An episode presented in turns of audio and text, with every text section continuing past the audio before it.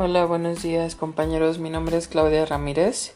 y les presento mi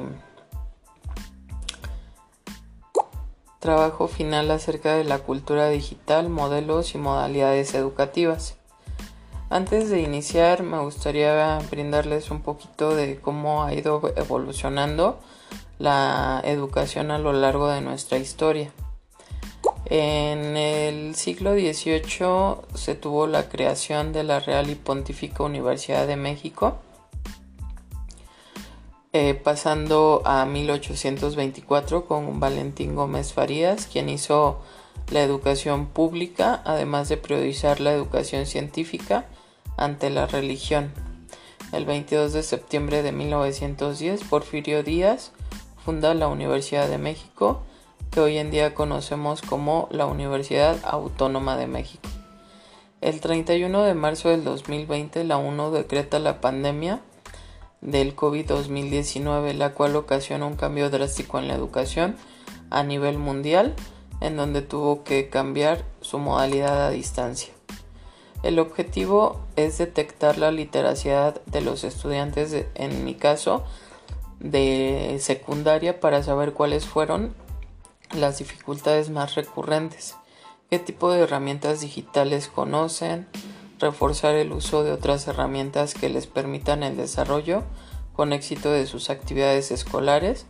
y eh, ir reduciendo la brecha digital que se pueda ir detectando. En cuestión a los modelos educativos, en la actualidad los conocimientos sabemos que van caducando de forma cada vez más acelerada por lo que los métodos tradicionales de transmisión de estos ya no son tan eficaces. Han proliferado variedades y combinaciones de los modelos de enseñanza-aprendizaje basados en tecnología informática. Podemos eh, resumir que los modelos educativos son presencial, semipresencial, no presencial, dual, mixtos e híbridos. En este caso vamos a enfocarnos a la educación a distancia o e-learning, que es una modalidad a distancia la cual busca este, aumentar el aprendizaje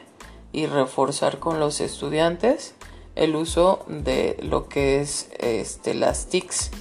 La ventaja de esta modalidad es la formación que es más flexible, los contenidos son, se van actualizando los alumnos este, son más autónomos en la forma de aprender y el profesor es una guía para el estudiante que está en proceso de cambio. La finalidad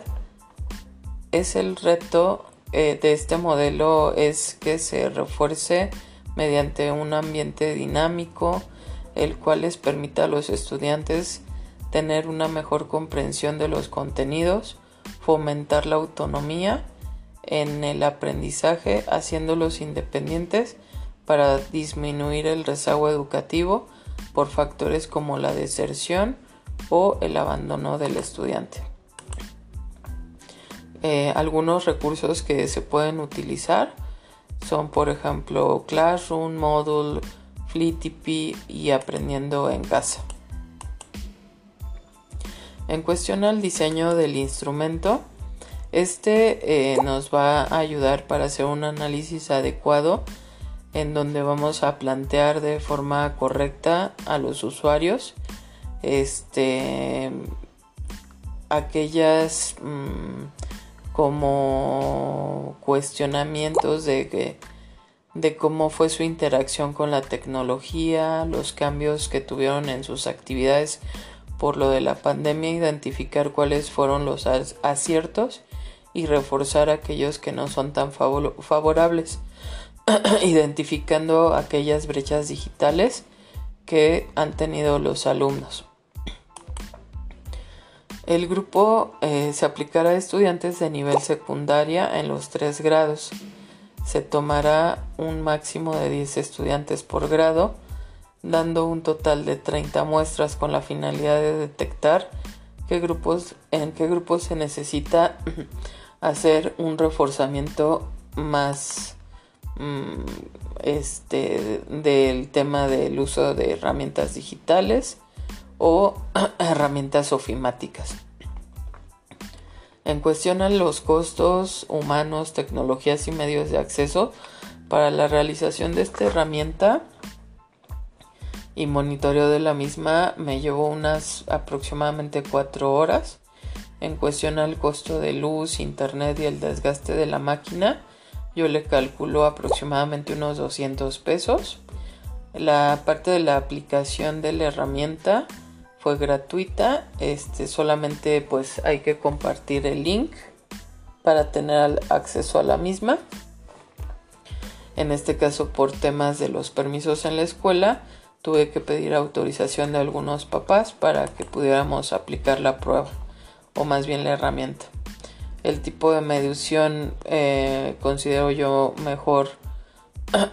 que se puede utilizar para este tipo de, herramientas es la Lichter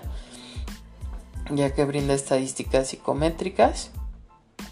y gracias a esto pues bueno hace que los resultados sean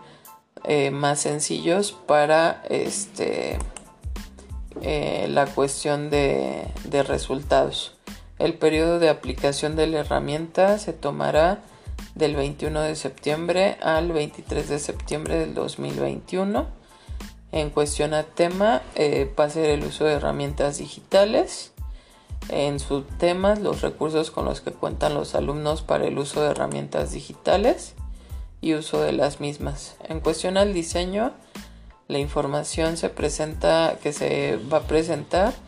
eh, se utilizará la aplicación de surbio.com que es con la que vamos a apoyarnos para la aplicación de las preguntas. Algunas de las preguntas que se realizaron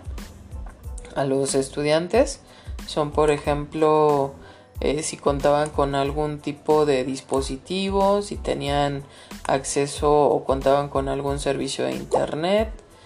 em, eh, qué materias fueron más difíciles para el desarrollo de, las actividades, em, el tipo de eh, herramientas o más bien el tipo, sí, el tipo de herramientas que usaban para mm, presentar sus actividades o trabajos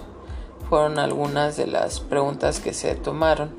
En cuestión a los resultados de, de esta encuesta, los resultados nos indican una participación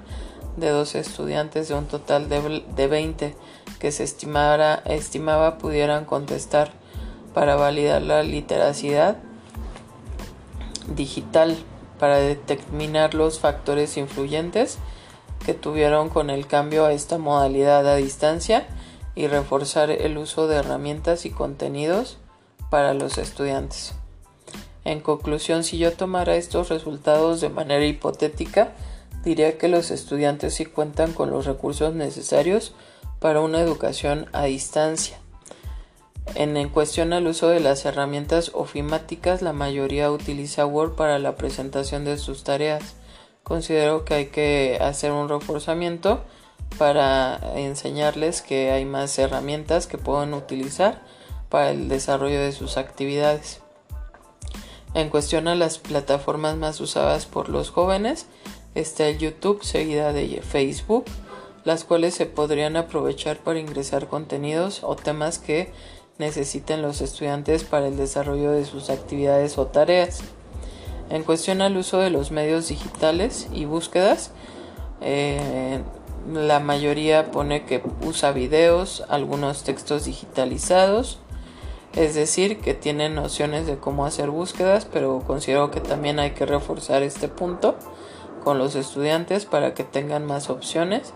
de cómo hacer otra, otro tipo de búsquedas. En cuestión a las materias que más se les dificultó a los estudiantes, mencionó algunas que fueron matemáticas, historia, inglés y español. Hay que validar si hay que reforzar lo que es los contenidos de estas materias para que los estudiantes este, tengan un mejor aprovechamiento de las mismas. Pues por mi parte sería todo compañeros, les agradezco escucharme, pasen excelente día, hasta luego.